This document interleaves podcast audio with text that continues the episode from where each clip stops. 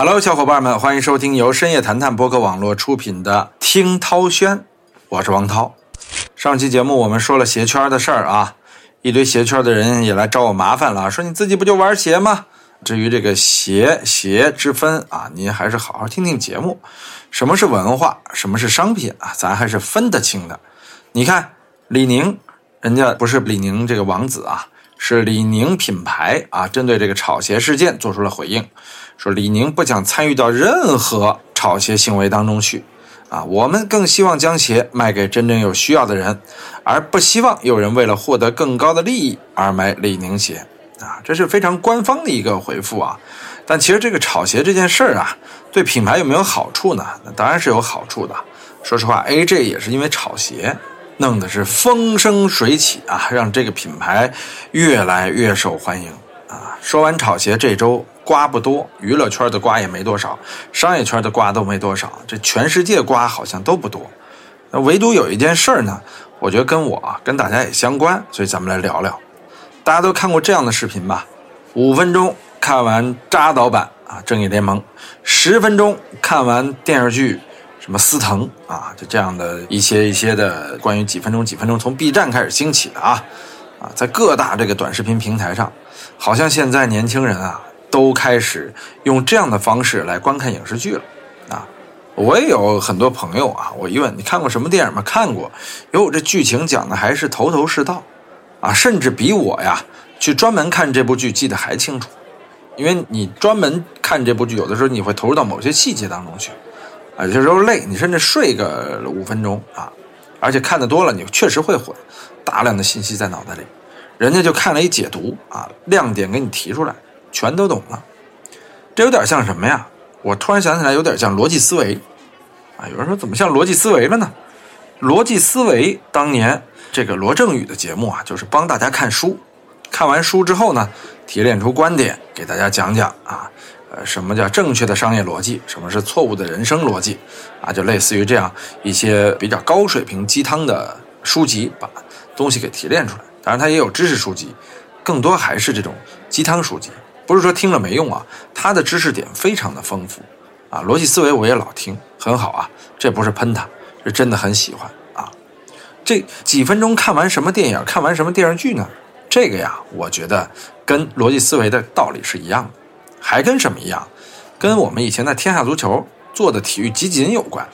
九十分钟的足球比赛，三比三，我给你缩编个五分钟啊，直接五分钟看完西班牙国家德比。这天足成名之作呀，欧洲人也这么搞啊。但是体育比赛可以这样缩编，甚至书可以这样提炼，影视剧真能这样编吗？虽说在互联网平台上啊，这短视频的流量会越来越高，就短视频说影视啊越来越高，但是由于高也出了事儿。也就是四月九号晚上，五十三家影视公司、五家视频平台以及十五家影视行业协会发表联合声明，将对网上针对影视作品内容未经授权进行剪辑、切条、搬运、传播等行为发起集中的必要的法律维权行动。得，人家重拳出击了，啊，反正声明非常严肃，洋洋洒洒几百字。声明中特别强调了短视频领域未经授权对影视作品进行二次创作的内容，啊，这一下打击在哪儿啊？B 站，我觉得首先是 B 站，B 站这种博主最多，啊，抖音，还有快手，啊，这三个短视频平台，这三个短视频平台一受打击，说实话，我觉得没啥可看的，啊，总之可看的少了，啊，有很多我的朋友啊，真的就在抖音上看电视剧，看电影。首先说说我的观点啊，我个人是不看这种解读的，我自己甚至也解读过，大家可以看我做的什么骚客解读《釜山行》，骚客解读《他是龙》，我的解读呢，从来不是说你解读完了就能看懂电影，我解读完了之后啊，就会让你乐得屁颠屁颠，乐出鼻涕泡来。但是电影什么内容啊，呃，完全不知道，因为我的解读跟原版电影完全不一样，我呢甚至不是解读，我呢是啊恶改。啊，有点像馒头的那种玩法啊，因为我也玩过这种玩法呢，我个人是支持的。但说实话，那种平铺直叙把剧情提炼出来的那种，我个人是非常不喜欢的。有的用个方言啊，说什么啊？欢迎收听我为大家解读的啊扎导版《正义联盟》影片。一开始神奇女侠的戏大大加强了，我们来对比一下。好，得不用对比了，看下一段，就类似于这样的一种解读模式嘛。我我个人是就觉得一般啊，不是特喜欢。我可能刚才我学的那个还好点还有更多就纯粹是平铺直叙，这这实在是食之无味。但是看的人多呀，因为你说有很多人出去一吹牛，我看过一千部电影啊，哒哒哒说出来，可是他不知道看一千部电影要花多少时间。看一千部电影就意味着你要花差不多两千个小时。一天就算你用二十个小时看电影，你得看一千天，三年啊，不间断的一天看电影，只睡四个小时啊，你才能看到一千部电影，啊！但是你看这种短视频解读，一个短视频就比如说三分钟解读完一部电影，一千个就是三千分钟，啊，六十分钟一个小时是吧？十个小时就是六百分钟，所以也就是五十个小时看完了。这成本不一样啊，我算的不一定准啊，数学体育老师教的嘛，这就让很多人啊去追求看这个，增加自己所谓的阅片量。但其实影视是艺术啊，尤其是电影啊，那么庞大的一个世界观价值观，您好吗？三分钟看完了，有多少人这个扎导版《正义联盟》四个小时，他是四分钟看完的，对不对？很多人都是这样看完的啊。我个人觉得对导演也不尊重。我呢？是非常反对用短视频的模式来剧透的。我经常说剧透，烦死了。抖音一刷，啊，什么呃剧情大改观啦，什么什么呃钢骨的戏加长啦，提炼了这两句，我一翻给我剧透了，烦不烦人？这就是我反对他们的一个原因啊。一是让大家选择泡沫化另外是你刷短视频的时候啊，经常被剧透。而现在啊，种种迹象表明，看短视频的人越来越多了。因为根据中国互联网络信息中心颁布的啊《中国互联网发展状况统计报告》显示说，二零二零年十二月啊，短视频用户规模多少？八点七三亿啊，占整体网民的百分之八十八点三啊，这太恐怖了啊！这样的一个人流量，意味着人看完之后就不去把流量转向长视频了啊，尤其有些国产剧确实也差。看完短视频的介绍之后，谁还看长视频，对不对？所以说长视频不满了，我们花了几千万、上亿拍出来的影视剧，被您好一天两天做个解读，得流量全归你们短视频了，这凭什么呀？所以啊，才有了这个长视频组成了联盟啊，叫这些公司啊、平台去反对短视频组织。但是你要知道啊。这个短视频的粉丝多呀，它比长视频粘度甚至还要高啊！尤其有些大号啊，什么毒舌电影什么之类的吧，就他们的那个粉丝群是非常之大的，大几千万。我跟你说，你要不让他们去解读这些电影啊、电视剧啊，粉丝会造反。但是呢，从业者啊会非常支持，甚至有从业者说，抖音一年一千八百亿的广告收入。比声明里的五家平台加起来还要多，啊！你就就利用我们给你这平台上的这些东西来制作短视频，你不应该付点钱吗？啊！还有的制片人说呀，我们联合起来就是为了搞抖音。大家不要小看了这种业内的联合体啊，因为他们背后都有着庞大的经济利益支持。而且我个人觉得呢，人家也是正义的。我们花了钱做出来的东西，结果被盗用、被解读，啊！你解读正向的好，有些呢。还是非常负面的解读，大量的都是吐槽短视频，啊，这也可以理解，确实国产剧啊确实太差了。但是呢，有的投资人从商业逻辑来看啊，我拍出来的东西啊是有它的用户定位群的。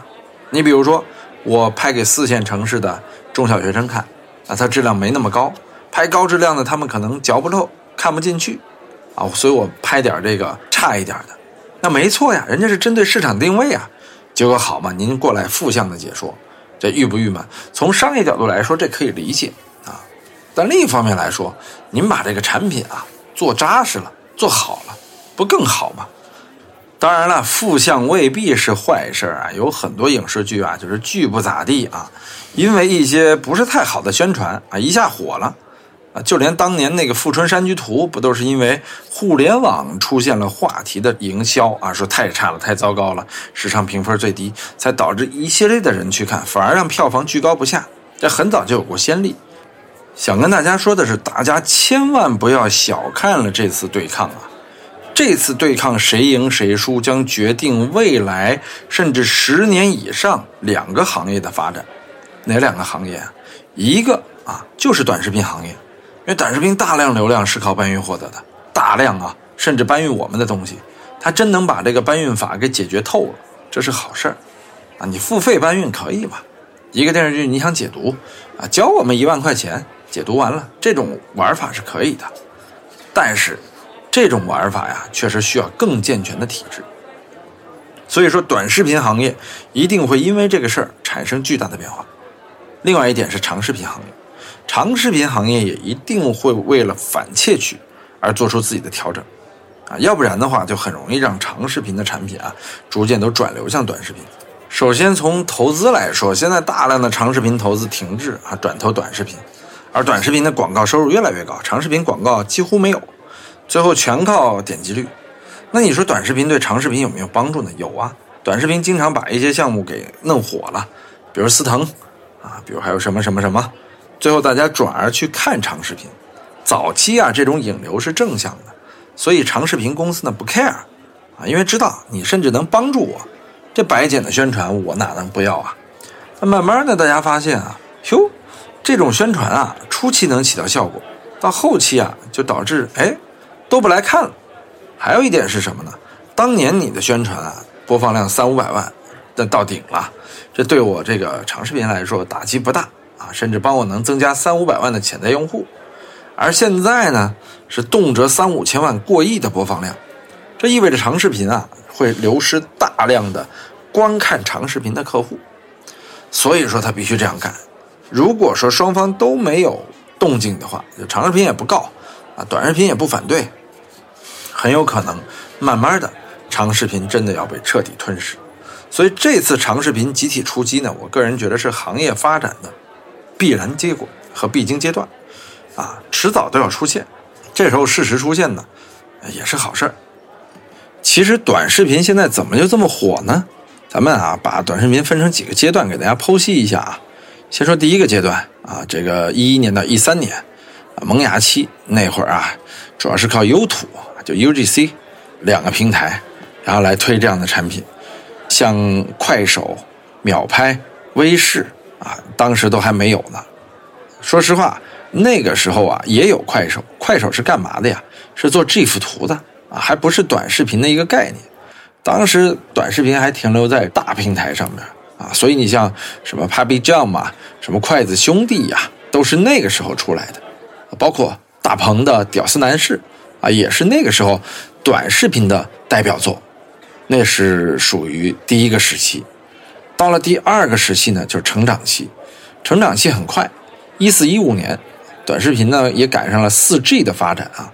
四 G 带来什么红利呢？就是让什么七二零 P、幺零八零 P 能通过手机啊和这个电视盒子观看了。所以电视盒子就是这个 IPTV 概念的这种小米盒子啊，安卓系统啊或者什么什么系统啊，能直接点播。那个时候是成长期。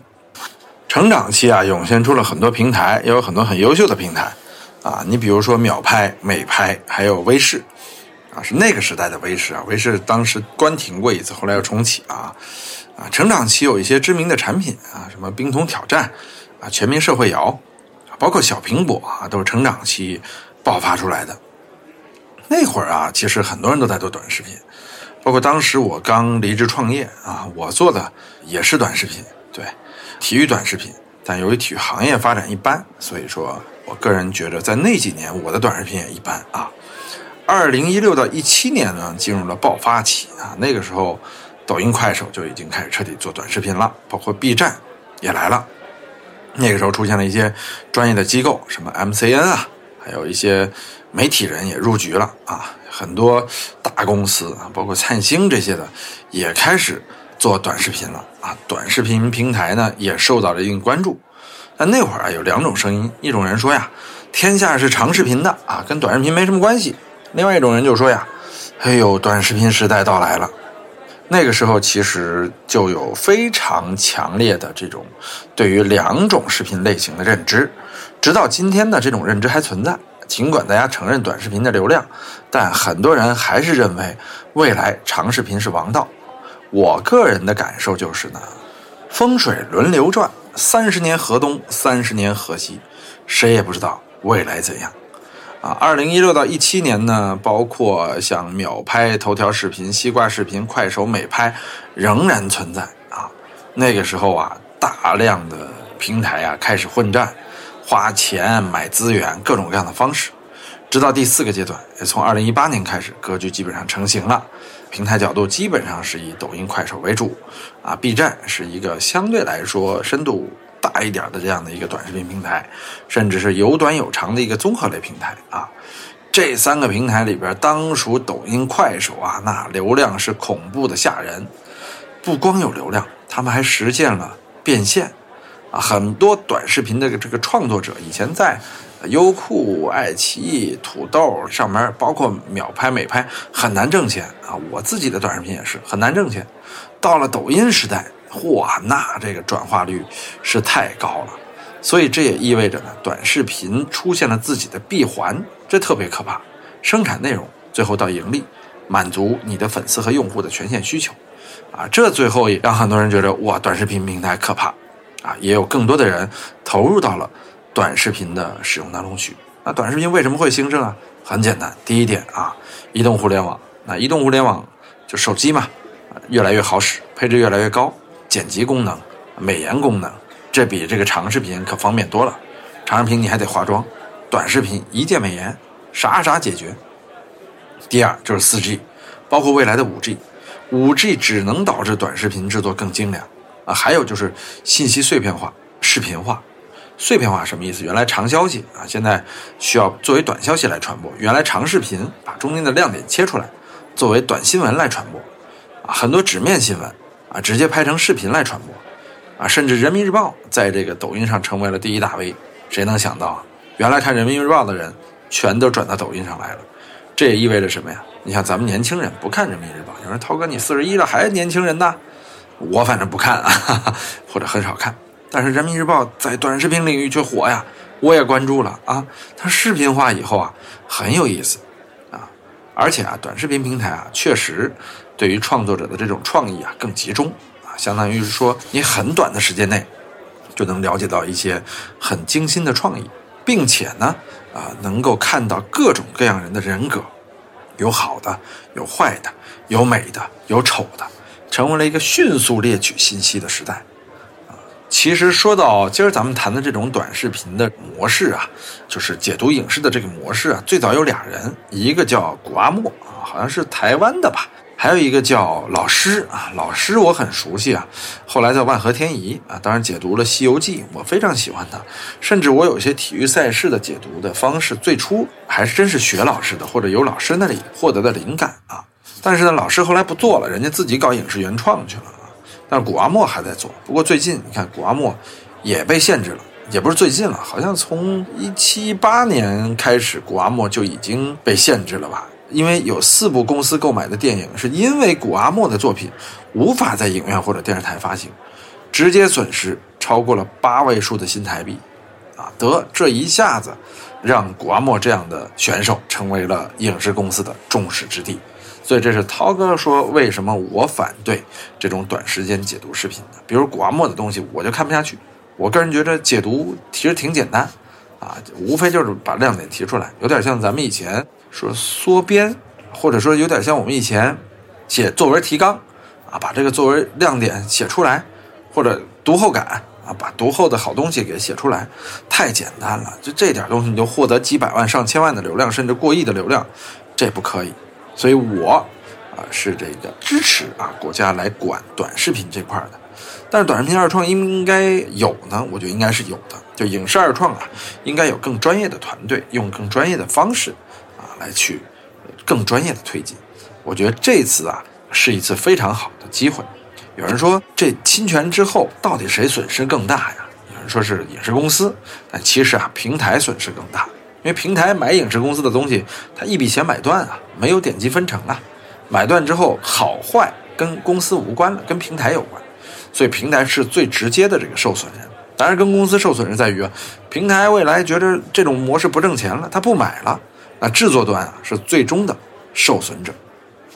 不光有电视剧啊，综艺也是啊，啊，你看现在《青春有你》啊，什么《中国有说唱》，我都没看，但我都知道发生了什么事儿。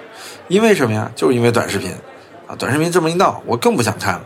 因为有一些负面短视频出来，我真觉得哎，一堆娘炮在做节目，看他干嘛呀？对吧？啊，所以说这些东西从某种意义上在潜移默化的影响着制作人的这个心理。有人说，那短视频平台存在的意义是什么呢？短视频平台啊，还是能够存在的，而且它的意义还是很大的。因为首先，原创产品啊，就你真正用原创的方式拍点短剧啊，做点知识说明，做点创意的舞步，哪怕只有美貌。啊，哪怕只有帅气，哪怕只有身高，哪怕只有身材，哪怕只有搞怪，你也可以去吸引大家。但是也比剪辑别人的影视剧啊要略好一点啊。迫不得已的引用我是支持的，但是如果说你的这个号就是以解读影视剧为生的，那我觉得，哎，这次的事件是好事情。再来聊聊体育啊，有人说你们体育不也是老缩编吗？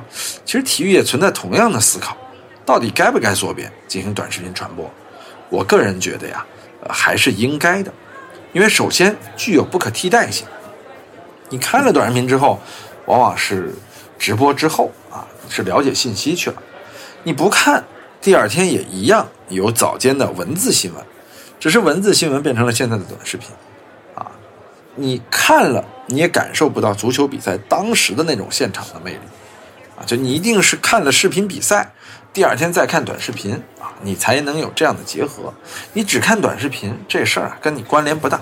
或者你只看比赛，第二天没有短视频的发酵，你会觉得这事儿了无生趣。所以我觉得短视频啊，真的是还蛮适合体育的。有人说你体育，那为什么现在短视频做的这么差呀？那是因为啊，体育行业太差。我这期其实还蛮想聊聊女足的，但想想也算了。女足虽然说不错啊，但是没什么可聊的。一聊啊，又是要说。一男足的不足，二教育的问题啊，三体育本身的问题，这都太敏感了，对吧？啊，所以哎，为什么扯到女足啊？听涛轩就是这样啊，肆意发挥。这周呢，其实没有什么呃亮点话题啊，我就抛了抛我的观点，就这个短视频，尤其二次解读影视的短视频，该不该管理？啊，反正我的观点是这样，不仅要管，还要严管，你得给那些影视制作者一个出路啊，更无辜的那些海外的电影制作人。本来人家海外一电影拍的挺好看的，就是在国内就被你解读了。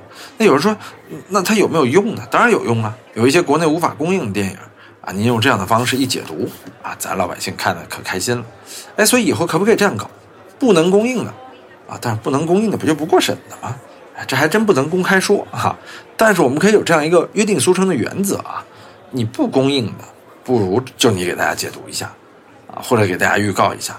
你供应的呀。还是引导大家到影院去，啊，所以我觉得这次短视频的纷争啊，解决难度看似大，但只要你原则对了，都能解决。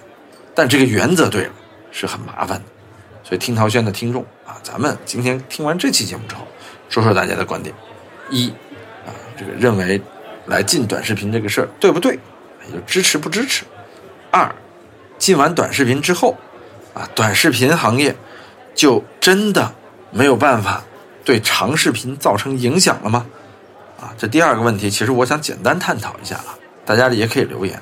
我个人认为解决不了啊，因为短视频是影视剪辑、影像的人流量很多，但更重要的是大家现在没有整块的时间，碎片化时间越来越多，陪伴手机的时间越来越长，啊，这是不可逆的。你不能在这种情况之下啊，让他去取而代之的是消费长视频，看个电影，看个长电视剧，因为他缺的是时间。而不是对于长视频的品味，所以我个人觉得呀，这事儿其实蛮难办的。维护权益这事儿我支持，但是结果达成的效果也许不好，因为短视频平台会持续往上走，而长视频举步维艰。啊，不如到这时候我们规范一下，把质量搞上去，啊，甭管被不被剪辑，你影片好看了，它自然就好，质量搞上去了，慢慢的长视频啊，根本不 care 短视频。还能把短视频啊干下去，啊，这就是我的观点。欢迎收听今天的听涛轩，下期节目再见。